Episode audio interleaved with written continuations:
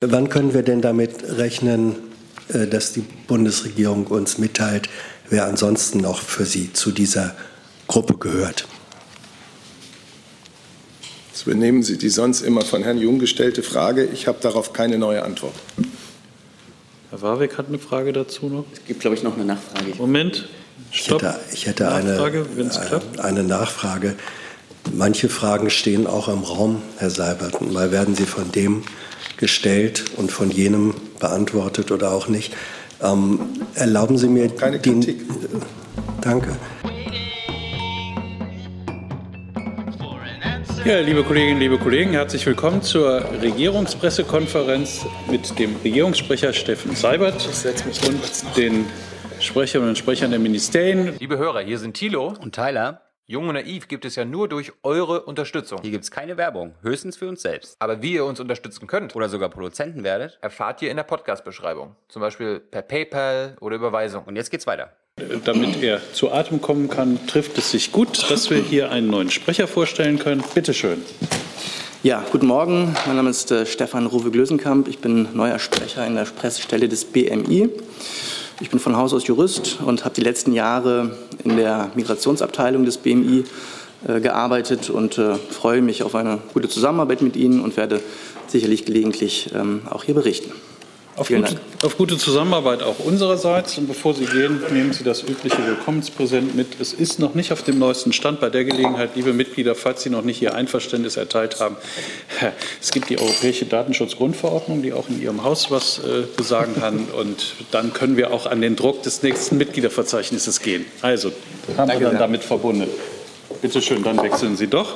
Und wir haben gehört, Sie wollten uns etwas zum Klimaschutz von sich aus mitbringen. Ja, Bitte schön. Guten Morgen und zunächst einmal bitte um Entschuldigung für meine kleine Verspätung, hohes Verkehrsaufkommen und so weiter. Ähm, ja, ich will ein paar Worte für die Bundeskanzlerin, für die Bundesregierung zum Abschluss der Klimakonferenz in Katowice sagen. Vorab, die Vertreter der Bundesregierung haben die Verhandlungen in Katowice mit sehr großem Engagement geführt. Die Bundeskanzlerin freut sich, dass diese wichtige Konferenz zur Umsetzung des Pariser Klimaabkommens erfolgreich abgeschlossen werden konnte. Wir sehen in dem Ergebnis von Katowice auch ein wichtiges Signal für den Multilateralismus. Das Ergebnis von Katowice beweist, es ist möglich, einen globalen Konsens für den Klimaschutz zu erreichen. Und das ist besonders wichtig für die Staaten, die am stärksten unter den Folgen des Klimawandels leiden und die wir mit unserem Einsatz für den Klimaschutz unterstützen. Nach drei Jahren Verhandlungen hat sich die Staatengemeinschaft nun auf gemeinsame Regeln zur Umsetzung des Pariser Klimaschutzabkommens verständigt. Es wird zum ersten Mal ab 2024 gemeinsame Mindeststandards zur Berichterstattung der Staaten über ihre Emissionen äh, und ihre Klimaschutzmaßnahmen geben.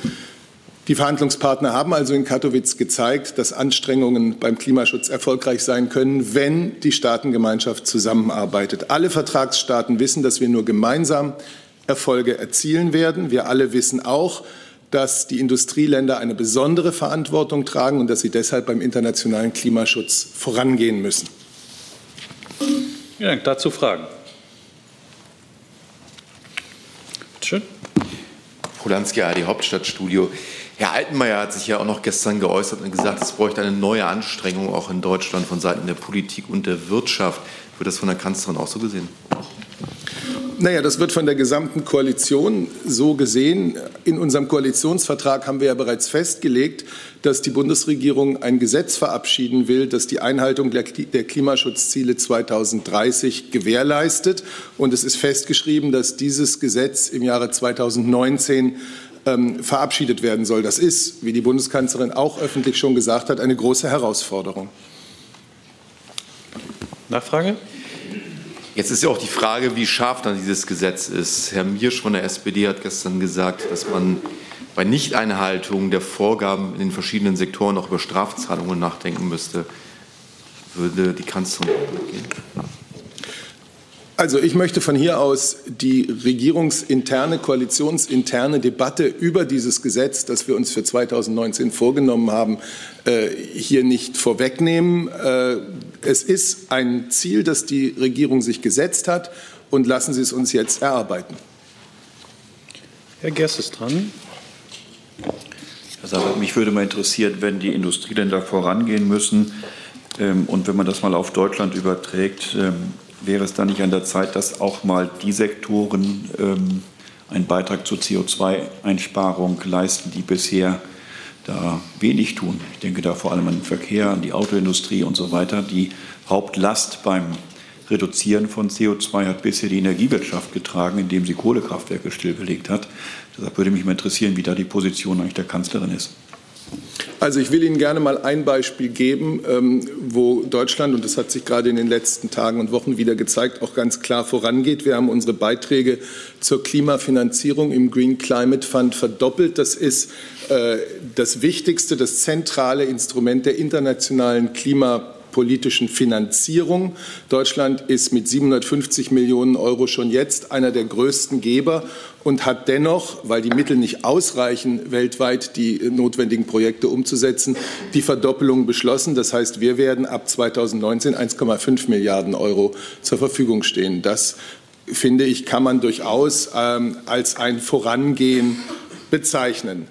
Äh, das, was Sie ansprechen, äh, ist durchaus auch äh, in den Maßnahmen der Bundesregierung enthalten. Wir haben ja nicht nur ähm, wir haben ja nicht nur jetzt vor, das, äh, Klimaschutz, äh, den Klima, das Klimaschutzgesetz 2019 zu verabschieden.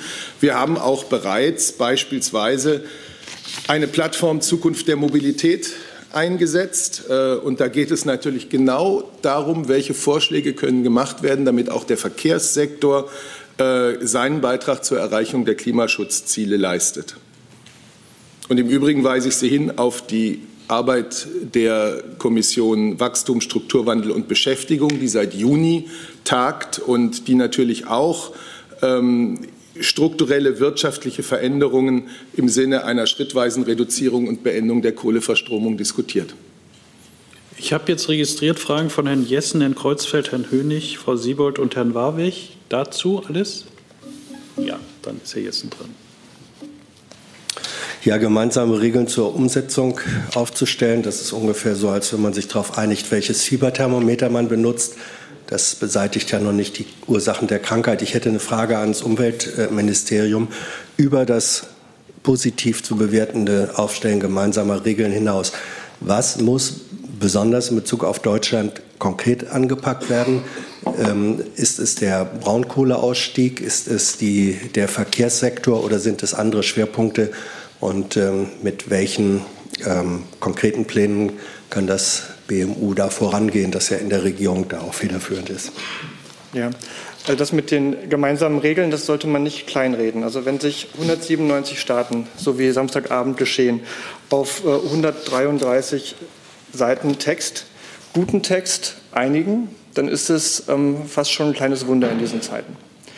Ähm, das haben wir am Samstagabend geschafft. Es ist wichtig, dass wir diese Regeln haben. Ähm, um das vielleicht anschaulich zu beschreiben, ähm, es ist jetzt zum ersten Mal so, dass sich nicht nur die halbe Welt, sondern die ganze Welt beim Klimaschutz in die Karten schauen lässt. Das System ist auf Vertrauen angelegt. Das System Pariser Abkommen, das heißt, jeder Staat macht seine Zusagen, jeder Staat tut, was er kann. Aber damit das funktioniert, muss auch jeder andere sehen, was die anderen tun. Ähm, dafür ist dieses Paket unverzichtbar. Es ist zum ersten Mal weltweit verbindlich. Wir haben jetzt alles geregelt, was man braucht, um das Pariser Klimaschutzabkommen umzusetzen. Ähm, jetzt haben wir mehr Verbindlichkeit in Katowice im globalen Rahmen. Äh, was wir jetzt für Deutschland brauchen, um auf Ihre Frage zurückzukommen, ist ebenfalls mehr Verbindlichkeit. Wir brauchen mehr Verbindlichkeit beim Klimaschutz in Deutschland, um das international Zugesagte auch wirklich umsetzen zu können. Das wollen wir mit einem Klimaschutzgesetz tun, das Ministerin Schulze Anfang nächsten Jahres dann vorlegen wird. Das soll für alle Sektoren verbindlich festlegen, was sie bis wann beitragen werden.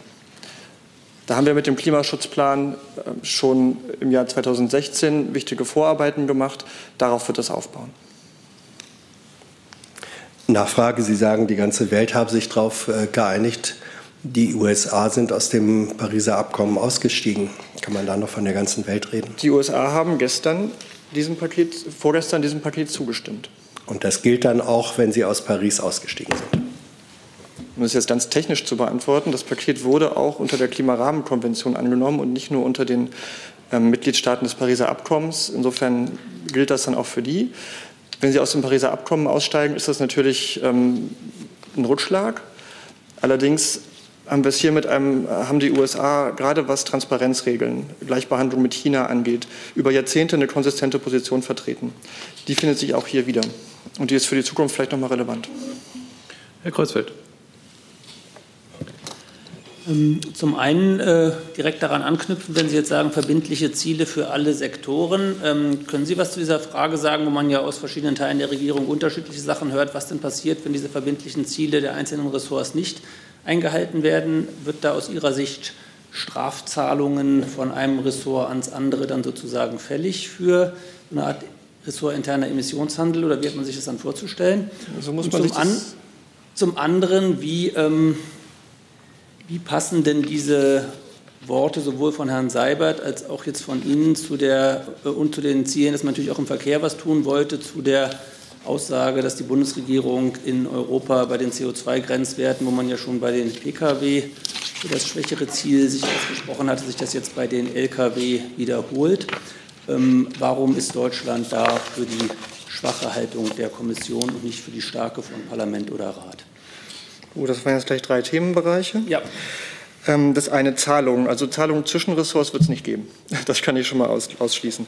Ähm, das ist eine bis jetzt ungelöste Frage, wie man mit etwaigen Zahlungen in den 20er Jahren umgeht. Ähm, da gibt es Regelungsbedarf. Das könnte man, sollte man im Klimaschutzgesetz auch ähm, so mitregeln, dass es die richtigen Anreize setzt. Was sind für uns die richtigen Anreize?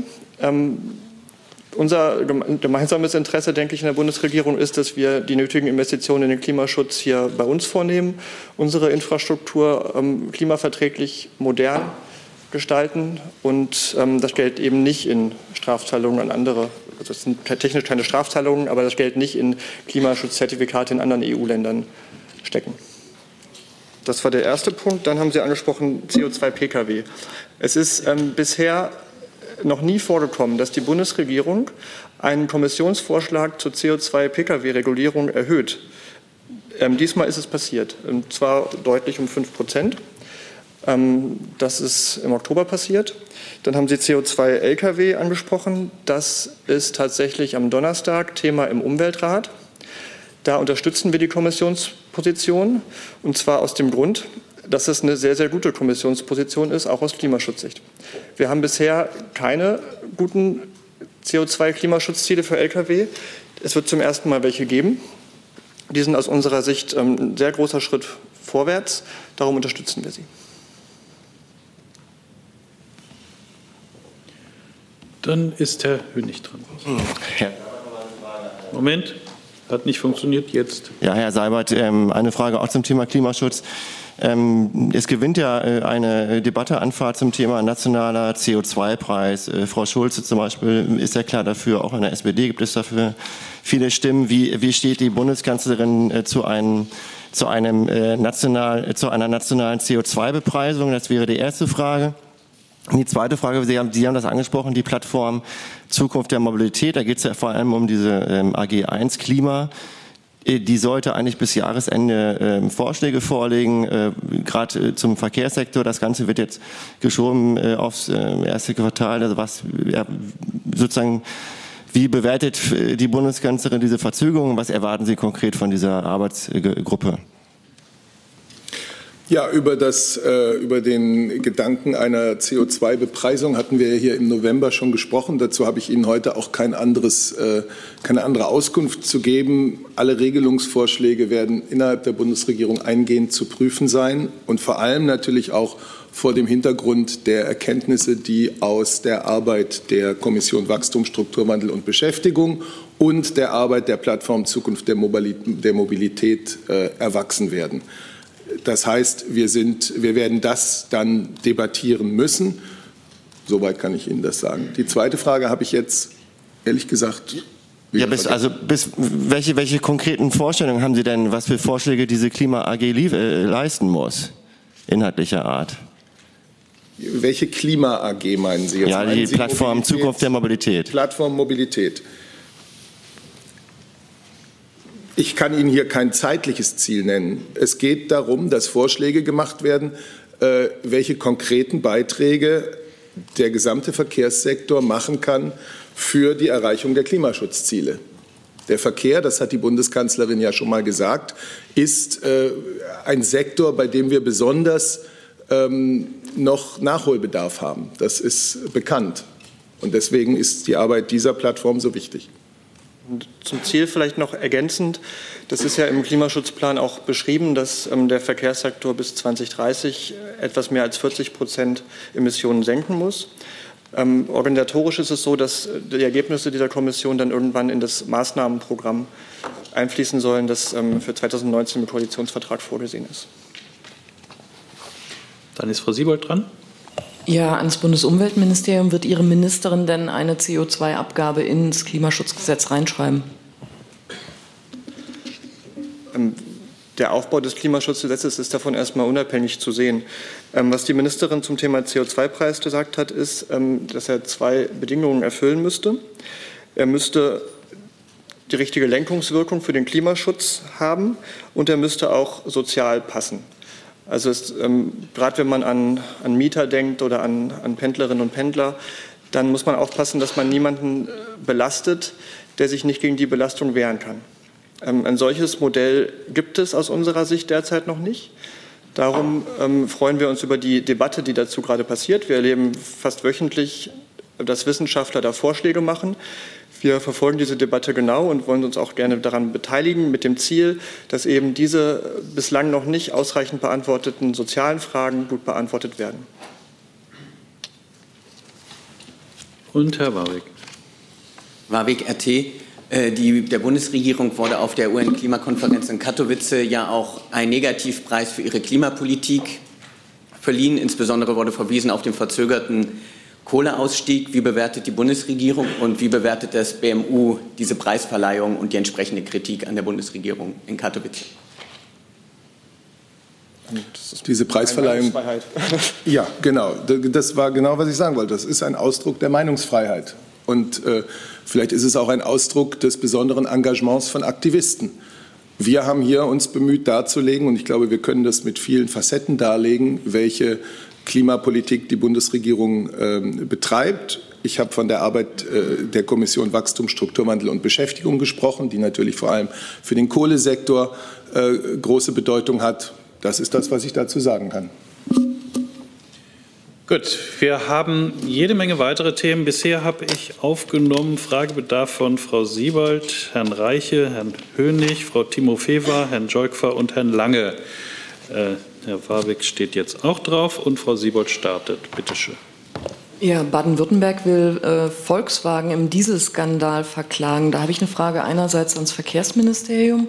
Planen Sie auch vielleicht so eine Klage? Sie haben ja auch eine Autoflotte. Und bitte auch an den Bund. Der Bund? Sind wir irgendwie alle? Ja. Sie dann, Herr Seibert. Wer startet? Fangen Sie an. Also, mir ist persönlich jetzt zu dieser äh, Thematik noch nichts bekannt. Ja, ich muss auch sagen, dass ich Ihnen jetzt hier keine vernünftige Antwort geben kann, weil ich von dieser Klage nicht ganz im Bilde bin. Also müssten wir noch mal nachrecherchieren. Da ist Herr Reiche, bitte schön.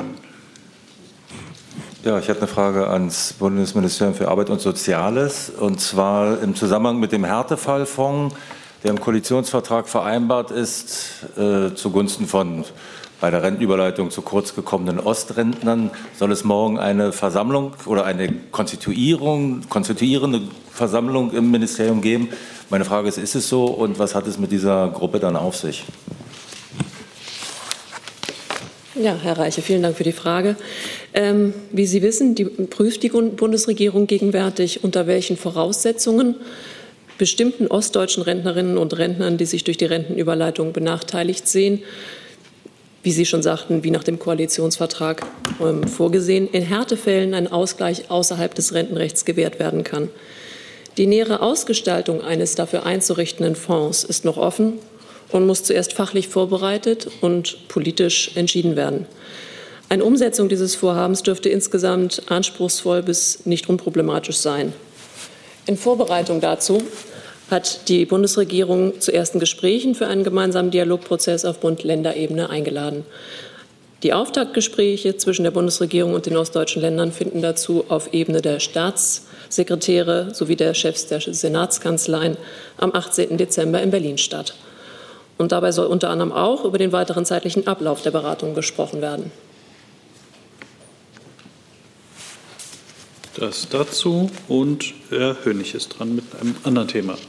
Ja, eine Frage ans ähm, Verteidigungsministerium. Bei der Gorch Fock gibt es eine Kostenexplosion bei der Sanierung und einen äh, Korruptionsverdacht. Es soll jetzt am Donnerstag ein Spitzentreffen geben. Dazu äh, ein paar Fragen. Erstens, wie bewerten Sie grundsätzlich die Lage rund um die Gorch Fock? Wer genau soll am Donnerstag bei diesem äh, Treffen teilnehmen? Und bis wann wollen Sie entscheiden, wie es mit der Gorch Fock weitergeht? Also ist auch eine mögliche Stilllegung der Gorch Fock denkbar? Also ich bitte um Verständnis, äh, dass ich hier auch viele Ihrer Fragen einfach heute weder beantworten kann äh, noch möchte dazu. Wir haben letzte Woche eine Mitteilung bekommen, dass es einen Verdacht auf eine mögliche Korruptionsstraftat im Zusammenhang mit der Renovierung der Gorch Fock gegeben hat. Da hat sich die Staatsanwaltschaft auch schon zu eingelassen, dass das äh, untersucht wird und diese Untersuchungen auch noch länger dauern könnten. Die Gorch Fock ist seit geraumer Zeit bereits in Reparatur. Äh, wie das bei äh, alten Schiffen so ist, hat sich da im Laufe der Zeit herausgestellt, dass doch irgendwie mehr daran zu machen ist an dem Schiff, äh, als das ursprünglich geschätzt war. Es stimmt, die Kostenschätzungen haben sich irgendwie auffällig in die Höhe geschraubt. Das wird aber jetzt auch im Zusammenhang mit den laufenden Untersuchungen sicherlich intensiv auch noch mal unter die Lupe genommen und sorgfältig auch geprüft, wie valide das alles gewesen ist. Und das ist der Sachstand, den wir haben. Am Donnerstag gibt es ein Treffen. Das ist ein internes Treffen. Da geht es nicht um eine Entscheidung über das Ob der Restaurierung der Gorch Fock, sondern da geht es erstmal um eine Sachstandsfeststellung. Wo steht überhaupt jetzt die, Reparatur? Äh, die Reparatur?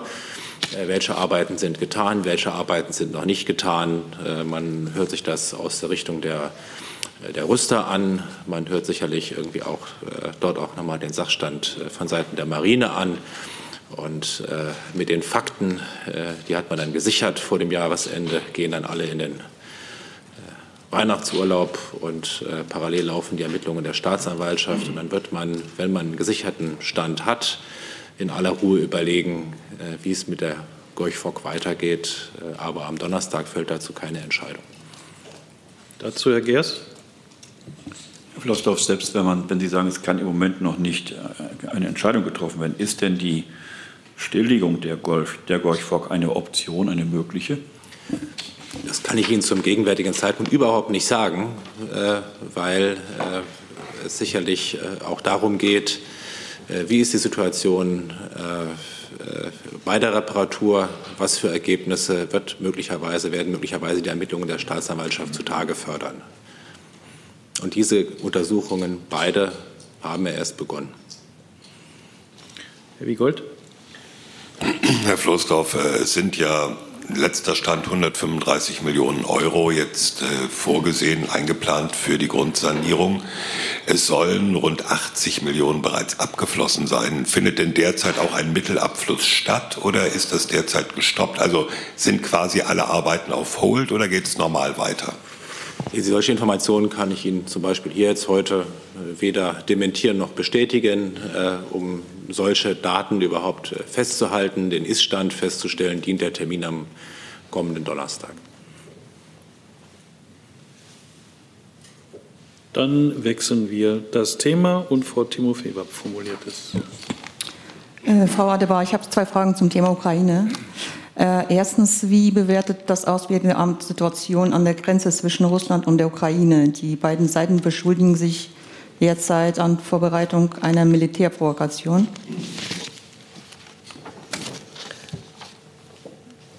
Ja, ich glaube, wir haben oft über die Ukraine und ähm, Russland in den letzten Tagen und Wochen hier gesprochen. Ich kann Ihnen ganz grundsätzlich sagen, dass wir ähm, beide Seiten zu Deeskalation aufrufen, wo auch immer es genau gerade brennen mag. Wir rufen dazu auf, ähm, daran zu arbeiten, mit uns daran zu arbeiten. Und dazu gab es im N4-Format ja auch ein Treffen, ähm, sowohl im N4-Format weiterzuarbeiten, als auch die Lage am Asowschen Meer und an der Straße von Kertsch dauerhaft zu entspannen und die Straße zu öffnen und appellieren auch an Russland, die ähm, Seeleute freizulassen. Ich glaube, dieser Aufruf, gerade auch in diesen Tagen und auch vor der Weihnachtszeit, alles zu tun, um eine Ruhe ähm, dort einkehren zu lassen, gilt auch in diesen Tagen nach wie vor und zwar sehr dringlich. Und äh, die Frage auch zur Ukraine habe ab Freitag gestellt. Äh, Schreiben des russischen Patriarchen über die Lage von Gläubigen in der Ukraine. Hat die Bundesregierung das bekommen? Und äh, was möchten Sie gerade mit dem machen? Also uns ist nach wie vor kein solches Schreiben an uns bekannt. Kreuzfeld. Mich würde interessieren, ob die aktuellen Entwicklungen dort vor Ort eigentlich irgendwelchen Einfluss auf die deutsche, auf die Position der Bundesregierung zu Nord Stream 2 haben. Ob das also aus Ihrer Sicht da irgendwelche Zusammenhänge zwischen dem Wiederaufflammen dieses Konfliktes gibt und weil da ja Deutschland auch sehr vermittelt hatte damals bei der Nord Stream 2 Sache zwischen Russland und der Ukraine in Form von Herrn Altmaier und so. Also ähm, ändert das irgendwas an Ihrer Haltung? Also, der Zusammenhang zwischen Nord Stream 2 und der Ukraine ist hier auch häufig genannt worden. Nord Stream 2 ist ein wirtschaftliches äh, Unterfangen, ein Projekt der Wirtschaft. Darauf haben wir immer hingewiesen und das ist auch weiterhin unsere Sicht. Aber, und jetzt kommt der Zusammenhang mit der Ukraine, dieses Projekt hat eine politische Dimension. Und es ist ganz klar, und das ist unsere Haltung, wir brauchen Klarheit, wie es mit der Gastransitrolle der Ukraine nach 2019 weitergeht. Das hat die Bundeskanzlerin zuletzt sehr deutlich gesagt beim Deutsch-Ukrainischen Wirtschaftsforum hier in Berlin. Ähm, und sie hat erneut betont, es ist im deutschen Interesse, dass die Ukraine weiterhin eine Rolle als Transitland für russisches Gas spielt. Deswegen unterstützen wir die Gespräche, ähm, die zu diesem Thema stattfinden. Ähm, die, der Vizepräsident der Europäischen Kommission, Šefčovič, führt, um mit, Russ mit Russland und der Ukraine ähm, eine Lösung zu finden. Da gibt es die Beziehung äh, zur Ukraine, wenn auch nicht zu den aktuellsten Ereignissen. Aber diese Beziehung ist in dem vorhanden, was wir die politische Dimension äh, dieses Wirtschaftsprojektes Nord Stream 2 nennen. Das kannte ich jetzt alles. Das ist ja die bisherige Position. Meine Frage war ja, hat sich irgendwas verändert durch die aktuellen Entwicklungen? An der Grundhaltung äh, der Bundesregierung hat sich nichts verändert. Wenn Sie jetzt sagen, an der Grundhaltung, wo hat sich denn was verändert? Nein, das, ich habe Ihnen versucht, die Grundhaltung darzulegen und an der hat sich nichts geändert. Und ansonsten sind wir intensiv auf unseren, äh, mit unseren Kanälen und unseren Kontakten und im Rahmen äh, des Normandie-Formats äh, damit beschäftigt, jetzt für das jüngste Konfliktthema, nämlich die Ereignisse an der Straße von Kertsch und den Zugang zum Asowschen Meer, eine Lösung zu finden. Und da ist unsere Forderung völlig klar. Es muss die freie Schifffahrt ins Asowsche Meer, im Asowschen Meer und der freie Zugang zu den betroffenen ukrainischen Häfen gewährleistet sein. Das ist unsere klare Forderung. Herr Schöpfer. Ja, das wäre auch mein Thema. Gestern hat der Herr Altmaier sich dazu geäußert. Noch einmal, Herr Seibert oder Frau äh, Einhorn, vielleicht können Sie noch mal zusammenfassen, worin besteht denn die wirtschaftliche, äh, wirtschaftliche Nutzen von diesem Projekt für Deutschland? Ja, nun, also wie gesagt, es ist ja ein Projekt der Unternehmen, die dann auch in erster Linie diesen wirtschaftlichen Nutzen ähm, definieren müssen. Uns ist natürlich wichtig, dass Deutschland eine gesicherte Energieversorgung hat. Insofern ähm, ist das natürlich auch ähm, ein Projekt, was dann eventuell dazu beitragen kann. Aber wie gesagt, diesen wirtschaftlichen Nutzen müssen ja die Unternehmen definieren, die das wirtschaftliche Projekt durchführen. Und darüber hinaus kann ich mich dann Herrn Seibert anschließen. Ähm, das ist genau die Haltung, die wir vertreten haben und weiterhin vertreten, die er gerade geschildert hat. Äh, Nachfrage, aber äh, nach meinem Kenntnisstand sind die jetzigen Leitungen der Nord Stream 1 und äh, die ukrainischen Rohre zum heutigen Zeitpunkt bei weitem nicht ausgelastet. Das heißt, von den zusätzlichen Mengen, von denen Herr Altmaier gestern gesprochen hat, äh, wäre ähm, sehr leicht, also äh, ohne Nord Stream 2 äh, dieses aufzufüllen, also wenn noch mehr Gas benötigt wird. Also wie gesagt, die Wirtschaftlichkeit eines Projekts müssen ja die Unternehmen ähm, berechnen und sich darüber Gedanken machen, die so ein Projekt dann auch umsetzen. die übrigens nicht nur deutsche Unternehmen sind, was immer so ähm, in der Debatte gerne vergessen wird, sondern auch niederländische und französische. Sie stehen auch auf der Liste der neuen Themen, werden dann dran? Ähm, das wäre auch äh, in diesem Zusammenhang, ähm, Herr Seibert, ähm, Interessen der Ukraine äh, sollen bewahrt werden, vitale Interessen. Also die bestehen ja darin, dass der ukrainische Transit bleibt. Und zwar in, wie auch Herr Altmaier sagt, in substanzieller, äh, äh, substanzieller Masse. Was heißt denn an sich der Bundesregierung substanziell? Sind das 10, 15 Milliarden Kubikmeter pro Jahr oder 70, 80? Da dazu Gespräche laufen, hielt ich es nicht für sinnvoll, äh, jetzt für die Bundesregierung Zahlen in den Raum zu stellen. Dann wechseln wir das Thema zu Herrn Lange. Ähm, ja, zum Thema Fachkräftezuwanderungsgesetz eine Frage an die Ressorts Innen, Arbeit und Wirtschaft. Vielleicht erstmal, äh, wie sehen Sie die Chancen, dass das Gesetz am Mittwoch im Kabinett äh, behandelt und verabschiedet wird? Danke. Ja, ich kann gerne beginnen. Wir streben nach wie vor die Kabinettbefassung für diesen Mittwoch an. Die Wirtschaft war gefragt. Sorry, jetzt habe ich gerade nicht gehört. Was war die Frage? Fachkräftezuwanderungsgesetz, ob das auch aus, aus Sicht Ihres Ministeriums am Mittwoch im Kabinett behandelt werden kann. Ja, also ähm, über die Kabinettstermine geben wir dann immer kurzfristig Bescheid und dann ähm, werden wir sehen, ob es drin ist oder nicht. Und Arbeit war auch gefragt? Also ich kann auch nur das Gleiche noch mal wiederholen. Äh, wir streben eine zeitnahe Kabinettbefassung an und derzeit laufen noch Gespräche. Ja, ich würde es gerne das Mittwochkabinett, das weiß ich ja, und dass die Termine heute Abend erst oder dann weiß ich auch, aber das ist ja nicht, äh, ist ja nicht die Antwort. Also das Innenministerium ist sich ja ziemlich sicher, dass es am Mittwoch, so habe ich Frau Petermann jetzt interpretiert, oder wünscht sich das, wünschen sich die ähm, äh, Ressorts Wirtschaft und Arbeit auch, dass es jetzt am Mittwoch vor der Weihnachtspause noch in trockene Tücher gebracht wird. Es bleibt bei dem eben schon ausgeführten von Seiten des BMAS. Ja. Jetzt kann ich. Doch, Herr Warweck ist das. Mit dem nächsten Thema. Ähm, das, die Frage geht ans BMVI. Das BMVI befindet sich ja gerade in Tarifverhandlungen mit Verdi und dem Beamtenbund zur neuen Autobahngesellschaft und lässt sich dabei von externen Beratern unterstützen. Meine Frage wäre, was sind die Beweggründe des BMVI für reine Tarifverhandlungen, sich von Roland Berger und anderen entsprechenden Unternehmen für Millionenbeiträge beraten zu lassen? Vielleicht einmal hier darauf der Hinweis, Sie sprechen wahrscheinlich über die Infrastrukturgesellschaft für Autobahnen. Das heißt, die Verhandlung und der Abschluss der Tarifverträge äh, ist nach dem Gesellschaftsvertrag eine ureigene Aufgabe der Infrastrukturgesellschaft. Deswegen liegt es auch dort.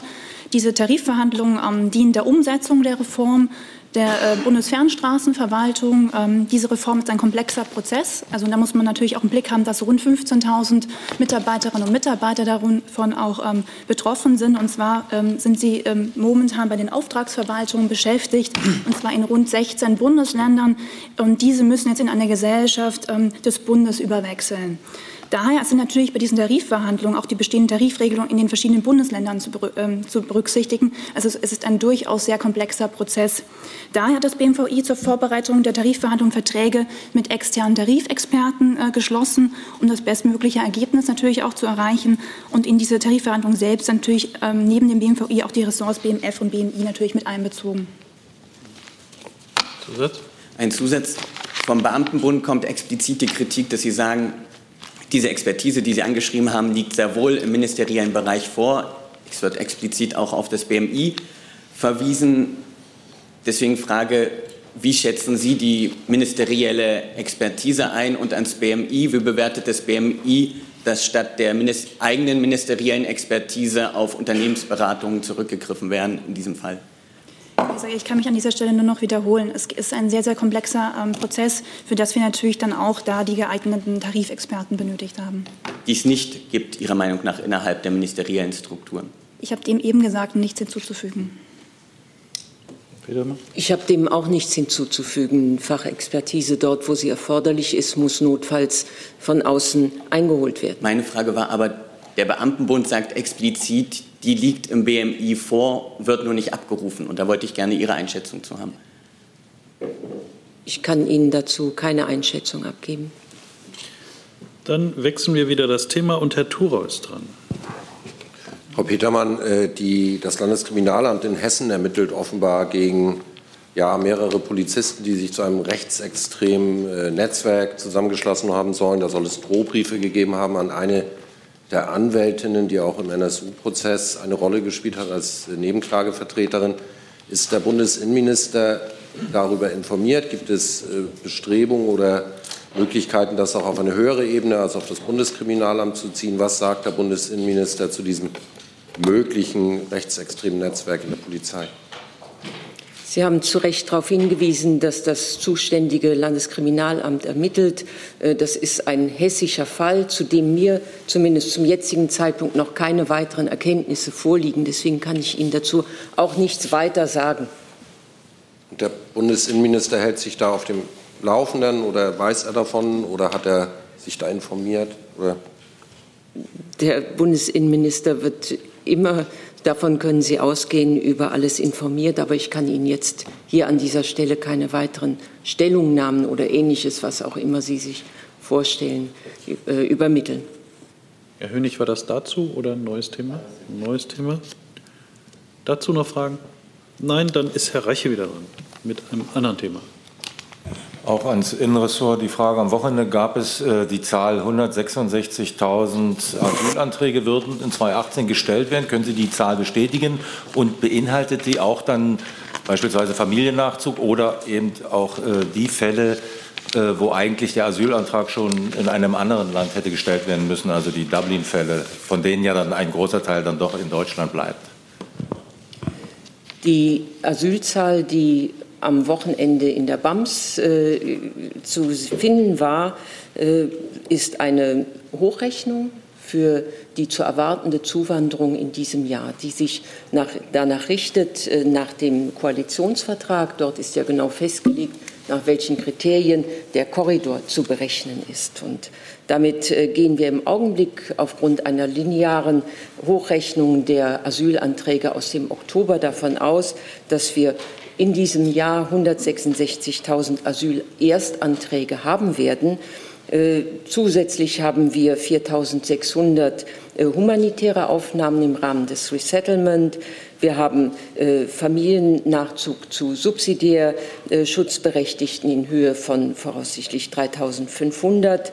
Äh, Im Übrigen einen Familiennachzug bei, durch Visaerteilung, also Familienzusammenführung äh, durch Visaerteilung aus äh, sieben Hauptherkunftsländern in der Höhe von 35.000. Von dieser Summe, also dieser Addition, ziehen wir ab die, äh, die Familien, die Rückführungen nach äh, inklusive der Dublin-Überstellungen, das sind 26.500 und wir ziehen ab 18.500 freiwillige Rückkehrer. Und dann kommen wir zu einer geschätzten Höhe von 164.100 für dieses Jahr. Die endgültige Zahl werden wir voraussichtlich in der dritten Januarwoche wieder hier vorstellen.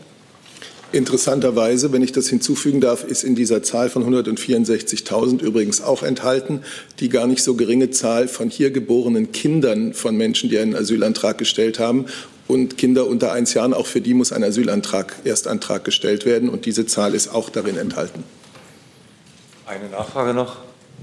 Äh, die 26.000 Dublin-Fälle, das sind, äh, ist da schon klar, dass die Rückführung dieser Fälle erfolgt oder ist, wird das dann angestrebt in den Monaten, die kommen?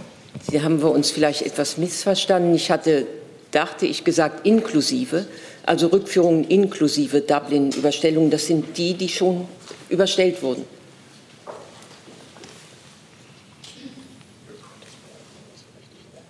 Herr Jöckber, dazu? Ja, eine Bitte. kurze Nachfrage bei den Babys. Wie viel waren es? Äh, 30.000. Dann ist Herr Warwick dran mit einem anderen Thema. Ähm, die EU-Kommission plant ja den Europäischen Verteidigungsfonds im Umfang von 13 Milliarden Euro für die Entwicklung von Kampfpanzern, Kampfjets und der Kampfdrohne. Jetzt gibt es neues Rechtsgutachten, das diesen Fonds als rechtswidrig bezeichnet. Wie bewertet die Bundesregierung und das Auswärtige Amt die Rechtsmäßigkeit des geplanten Europäischen Verteidigungsfonds? Ich weiß nicht, ob Herr Flossdorf dazu was sagen kann.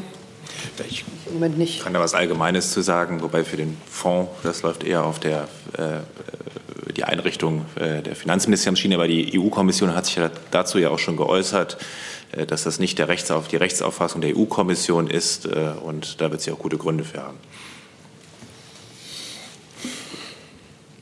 Dann habe ich Herrn. Äh, ein Nachsatz noch? Bitte.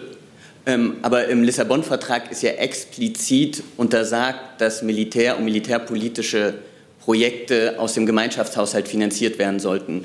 Und darüber setzt sich die EU-Kommission jetzt einfach hinweg. Dazu muss ja die Bundesregierung irgendwie einen rechtlichen Standpunkt verfügen. Es gibt den Lissabon-Vertrag, der das sehr deutlich sagt. Und es gibt die EU-Kommission, die sich jetzt darüber hinweg tritt. Und auch Rechtsgutachten sehen das ähnlich. Sind schon mehrere? Das ist ein neues, ja. Ein neues, okay. Also Sie haben jetzt Ihre Position dargestellt, äh, Ihre Exegese des Lissabon-Vertrages. Die EU-Kommission hat sich sehr intensiv mit diesem Thema beschäftigt vor äh, der Einigung auf den Europäischen Verteidigungsfonds. Sie dürfen davon ausgehen, dass auch die EU-Kommission über sehr gute Juristen verfügt. Herr Wiegold. Herr Wiegold dazu? Ja, ähm, das genannte Gutachten im Auftrag der Linkspartei bezieht sich ja ausdrücklich auf Artikel 41 des Vertrages. Äh, ist geprüft worden, inwieweit die Kohäsion mit Artikel 42, der ja auf die gemeinsame Außen- und Sicherheitspolitik und eben gerade auf eine gemeinsame Militärpolitik der EU-Staaten abzielt, damit in Verbindung zu bringen ist.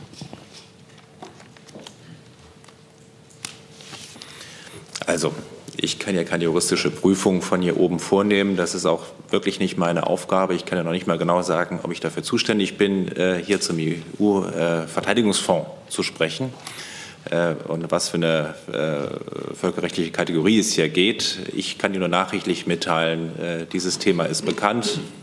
Alle diese dafür und dagegen sprechenden Gründe sind alle vorher gesehen worden. Wir sind zu dem bekannten Ergebnis gekommen, sowohl die Bundesregierung als auch die EU-Kommission.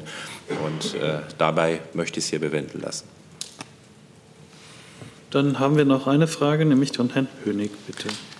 Thema Rüstungsexportpolitik. Es gab ähm, vor dieser Veranstaltung eine Pressekonferenz der gemeinsamen ähm, Konferenz Kirche Entwicklung. Ähm, Herr Jüsten zum Beispiel ähm, vom Katholischen Büro hat ähm, die ähm, gesagt, die Bilanz der Rüstungsexportpolitik dieser Koalition sei ernüchternd. Hat gesagt, einen dauerhaften Exportstopp unter anderem ähm, gefordert für Saudi- Saudi-Arabien. Äh, wie, wie stehen Sie als Bundesregierung zu dieser doch massiven Kritik der Kirchen an ihrer Rüstungsexportpolitik? Diese, Politik, äh, diese Kritik äh, ist ja nun nicht neu. Insofern nehmen wir sie zur Kenntnis, sind ja auch immer wieder im Gespräch mit den verschiedenen zivilgesellschaftlichen Akteuren zu diesem Thema. Es ist und bleibt so, dass die Bundesregierung eine restriktive und verantwortungsvolle Rüstungsexportpolitik betreibt. Wir entscheiden über die Erteilung einer Genehmigung immer im Einzelfall, immer im Lichte der jeweiligen Situation im Empfängerland nach sorgfältiger Prüfung sicherheitspolitischer, auch menschenrechtlicher Erwägungen.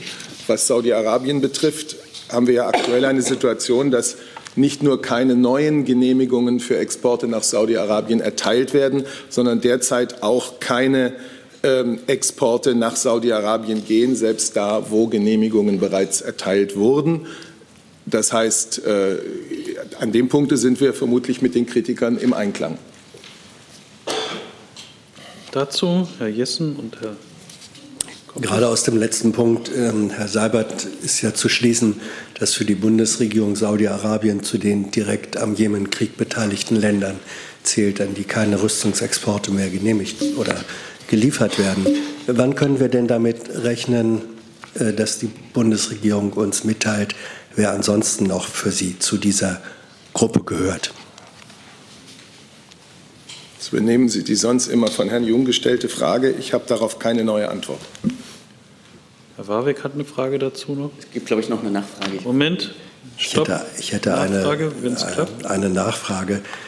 Manche Fragen stehen auch im Raum, Herr Seibert. Mal werden sie von dem gestellt und von jenem beantwortet oder auch nicht. Ähm, erlauben Sie mir Keine den, Kritik. Danke. Äh, erlauben Sie mir die Nachfrage, wie soll Transparenz von Regierungshandeln hergestellt werden, wenn eine Art Embargo verkündet wird, ohne mitzuteilen, auf wen dieses Embargo sich bezieht? Das ist ja ein eine strukturelle Frage von Transparenz des Regierungshandelns. Wie soll die hergestellt werden, wenn seit nunmehr über einem halben Jahr ähm, diese Gruppe nicht benannt werden kann von der Bundesregierung? Ich glaube, der, der, Transparenz des Regierungshandelns tun wir hier dreimal wöchentlich, äh, für die tun wir hier dreimal wöchentlich eine Menge. Und äh, da habe ich, was die Bundesregierung betrifft und diese Seite des Saals, ein gutes Gewissen.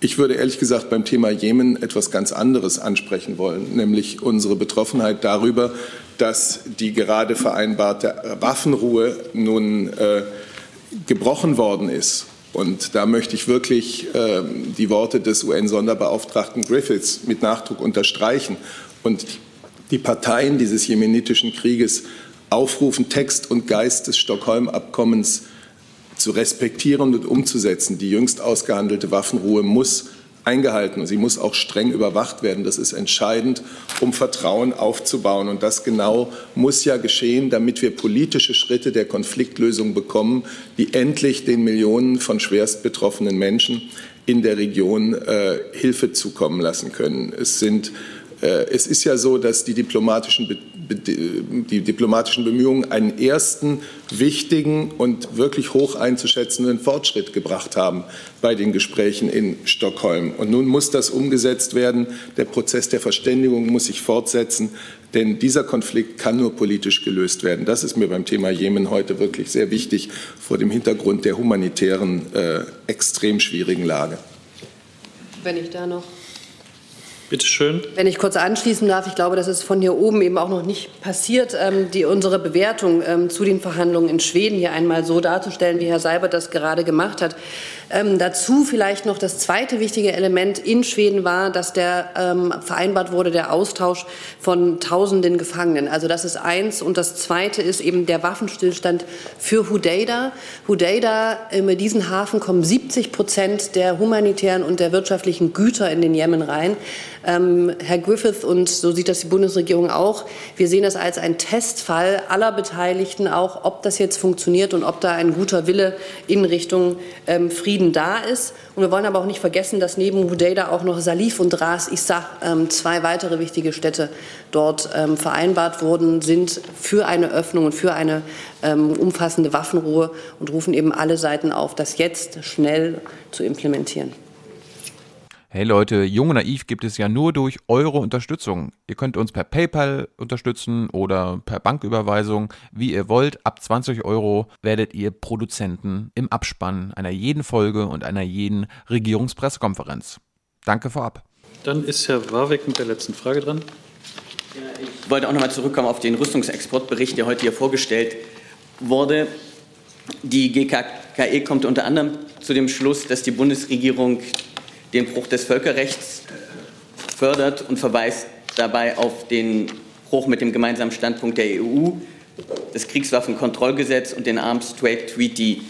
Wie bewertet die Bundesregierung diese Einschätzung der GKKE? Indem ich auf die vielen Erklärungen, die wir hier über die Grundzüge und die Einzelheiten der deutschen Rüstungsexportpraxis abgegeben habe, verweise. Dann sind wir, glaube ich, am Ende unserer heutigen Regierungspressekonferenz und sehen uns in diesem Format am Mittwoch wieder. Vielen Dank.